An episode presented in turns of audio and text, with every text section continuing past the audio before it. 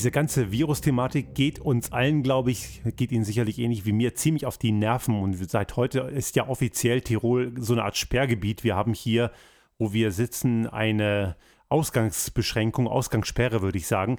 Und es ist das erste Mal, dass ich sowas selber erlebe. Und es fühlt sich echt nicht schön an. Und ich habe da echt irgendwie so gar keine Lust drauf.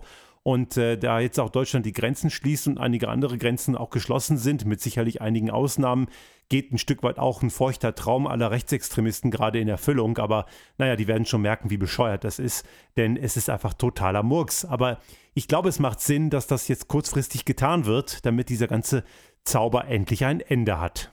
Eigentlich hatte ich mir vorgenommen, dieses Thema mit diesem lästigen Virus eigentlich nicht zu thematisieren, aber ich fürchte, ich komme da nicht so ganz drum rum. Aber keine Sorge, ich möchte hier nicht über dieses, über diese Pandemie selbst sprechen, sondern eher auf ein, einen Blick auf etwas werfen, was uns umgibt, nämlich diesen wirtschaftlichen und auch gesellschaftlichen Aspekt. Was nämlich gerade sichtbar wird, ist etwas, was man eigentlich schon seit Jahren weiß. Und ich kann mich erinnern, schon in der Frühphase, als ich anfing, mich mit Veränderungsthemen zu beschäftigen, als ich vor einigen Jahren, das ist so Mitte der 2000er Jahre gewesen, da habe ich bei Daimler damals das Thema Kaizen und äh, Lean und Co. gelernt. Und ich hatte wirklich gute Lehrer und nicht nur gute, aber ich hatte einige gute Leute dabei, die mir wirklich viele gute Sachen beigebracht haben. Und ein Aspekt war immer dieses Thema Lokalisierung, Local for Local Strategien, also möglichst kurze Lieferketten zu haben. Natürlich hat das im Kontext eines produzierenden Betriebs etwas andere Hintergründe. Man rechnet nicht unbedingt mit sowas, was wir gerade erleben, wo das ganze öffentliche Leben stillsteht. Aber man hat durchaus dort etwas, was auch, wenn man es getan hätte, große Vorteile hat. Die Idee in dieser Lean- und Kaizen-Ecke, und es kommt hauptsächlich aus der Toyota-Welt, die haben sehr viele lokale Lieferanten, die produzieren, wo es geht für lokale Märkte. Lokale heißt natürlich bei denen, etwas in Richtung kontinental. Also die haben Werke in Europa, in Amerika und natürlich auch in Asien.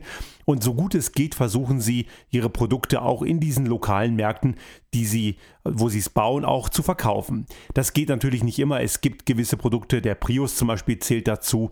Der hat so geringe Stückzahlen weltweit, dass natürlich es keinen Sinn macht, dieses Modell auf allen Kontinenten zu bauen. Das passiert dann in Japan und wird natürlich dann in die Welt weiter exportiert. Aber viele Modelle, die man von Toyota zum Beispiel kennt, sind sehr regional produziert. Und es geht dann weiter bis hin zu den Lieferanten. Die Lieferanten sitzen auch in einem möglichst nahen Umkreis und das hat hauptsächlich den Grund, dass man kurze Lieferketten mit kurzen und kleinen Wegen haben möchte, was kleine Bestände zur Folge hat. Und man hat auch die Gelegenheit, auch sehr schnell bei Qualitätsabweichungen zu reagieren. Nun, wenn man das Ganze weiterdenkt auf die heutige Situation, dann hätten wir dort noch einige weitere Vorteile mehr. Auch wenn diejenigen, die sich das überlegt haben, sicherlich nicht die Situation, die wir heute die wir heute begegnen, im Sinn hatten, so hat es trotzdem eine gute Anwendung dafür, denn die Lieferkette ist eben regional und bei weitem nicht so schnell unterbrochen. Die Produktion wird ja nach wie vor versucht aufrechtzuerhalten und äh, die Betriebe arbeiten, so gut es möglich ist. Wenn jetzt natürlich die Lieferkette bis nach Asien reicht oder ganz weit weg nach Indien oder sonst wo, dann ist das Ganze natürlich sehr viel schwieriger. Und wenn dann eine Region davon betroffen ist, dann reißt eben auch schon mal die Lieferkette ab. Und das würde man eben in einer solchen Local-for-Local-Strategie weit besser handeln können. Man würde das Ganze deutlich besser lösen. Ein weiterer Punkt, der da durchaus auch eine Rolle spielt, ist natürlich die Fähigkeit, auch mit Mitarbeitern, die dann womöglich leider ausfallen, dann natürlich sich auch auszuhelfen. Also diese lokalen Strategien haben da sehr viel mehr Flexibilität im System und auch wenn man auf die Ökobilanz schaut, und das ist heutzutage weiß Gott nicht zu vernachlässigen, so sind natürlich Local-for-Local-Strategien weitaus sinnvoller. Eine andere Sache, die wir im Kontext des Wirtschaftsgeschehens vielleicht lernen können in diesen Tagen, so unangenehm sie sind, ist das, was in der Finanzbranche passiert.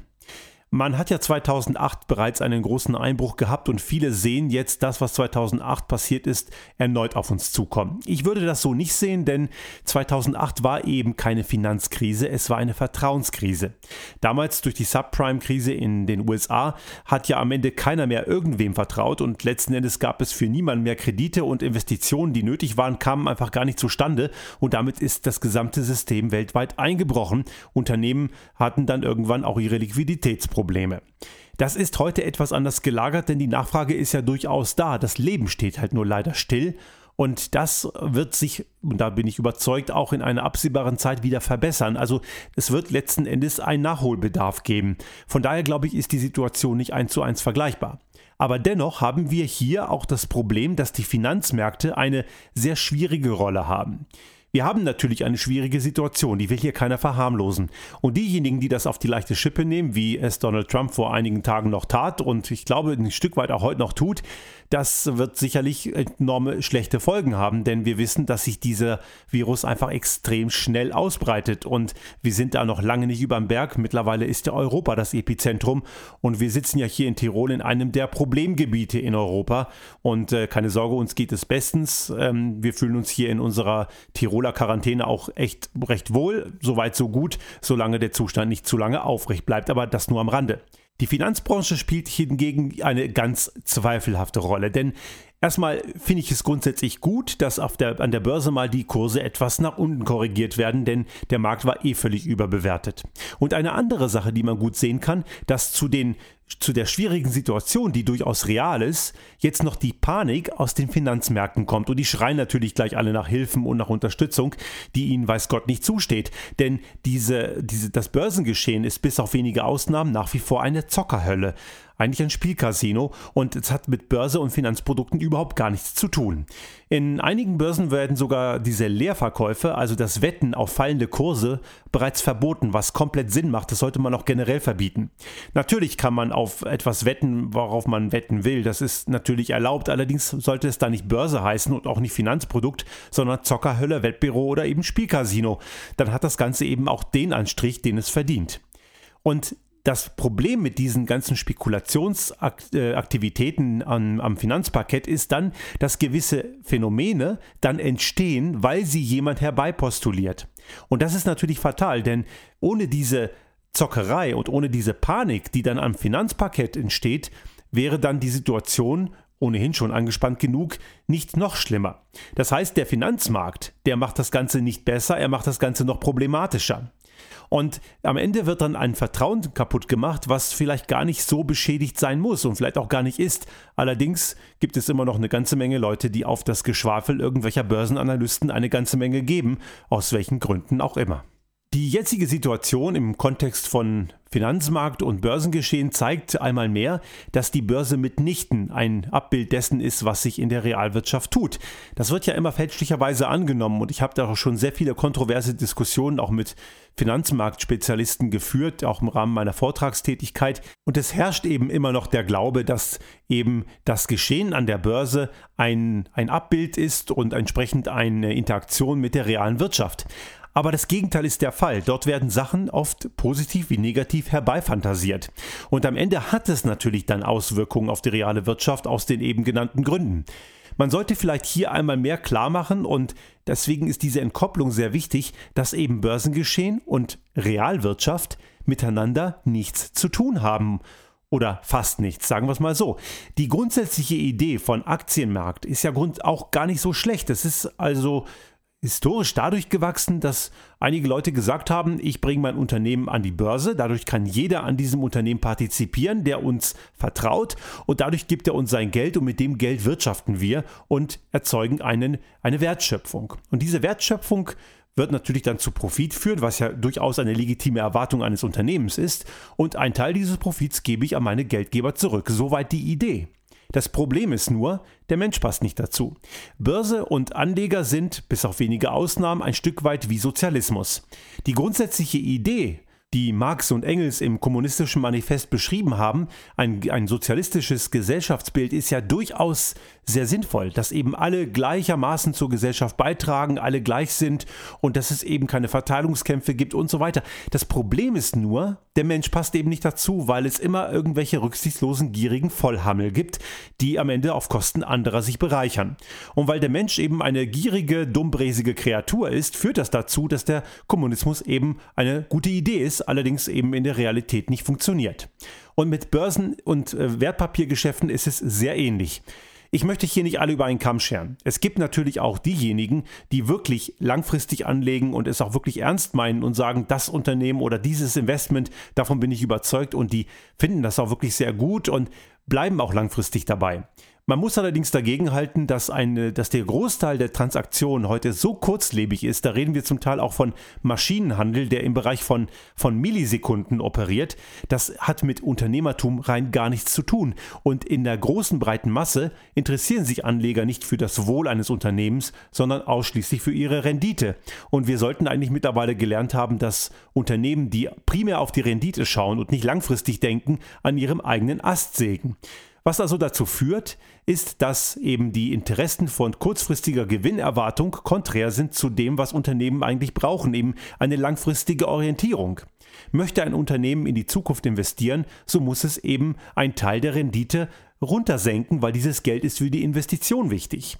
Das allerdings senkt auch die Rendite und damit auch den Ertrag eines Anlegers. Möchte man also schnelle Kohle machen, ist man in einem Unternehmen, was unternehmerisch agiert, eben komplett falsch. Und deswegen kann man hier einen gewissen Interessenskonflikt erkennen zwischen Börsenanlegern und der wahren Wirtschaft und den Unternehmen dahinter.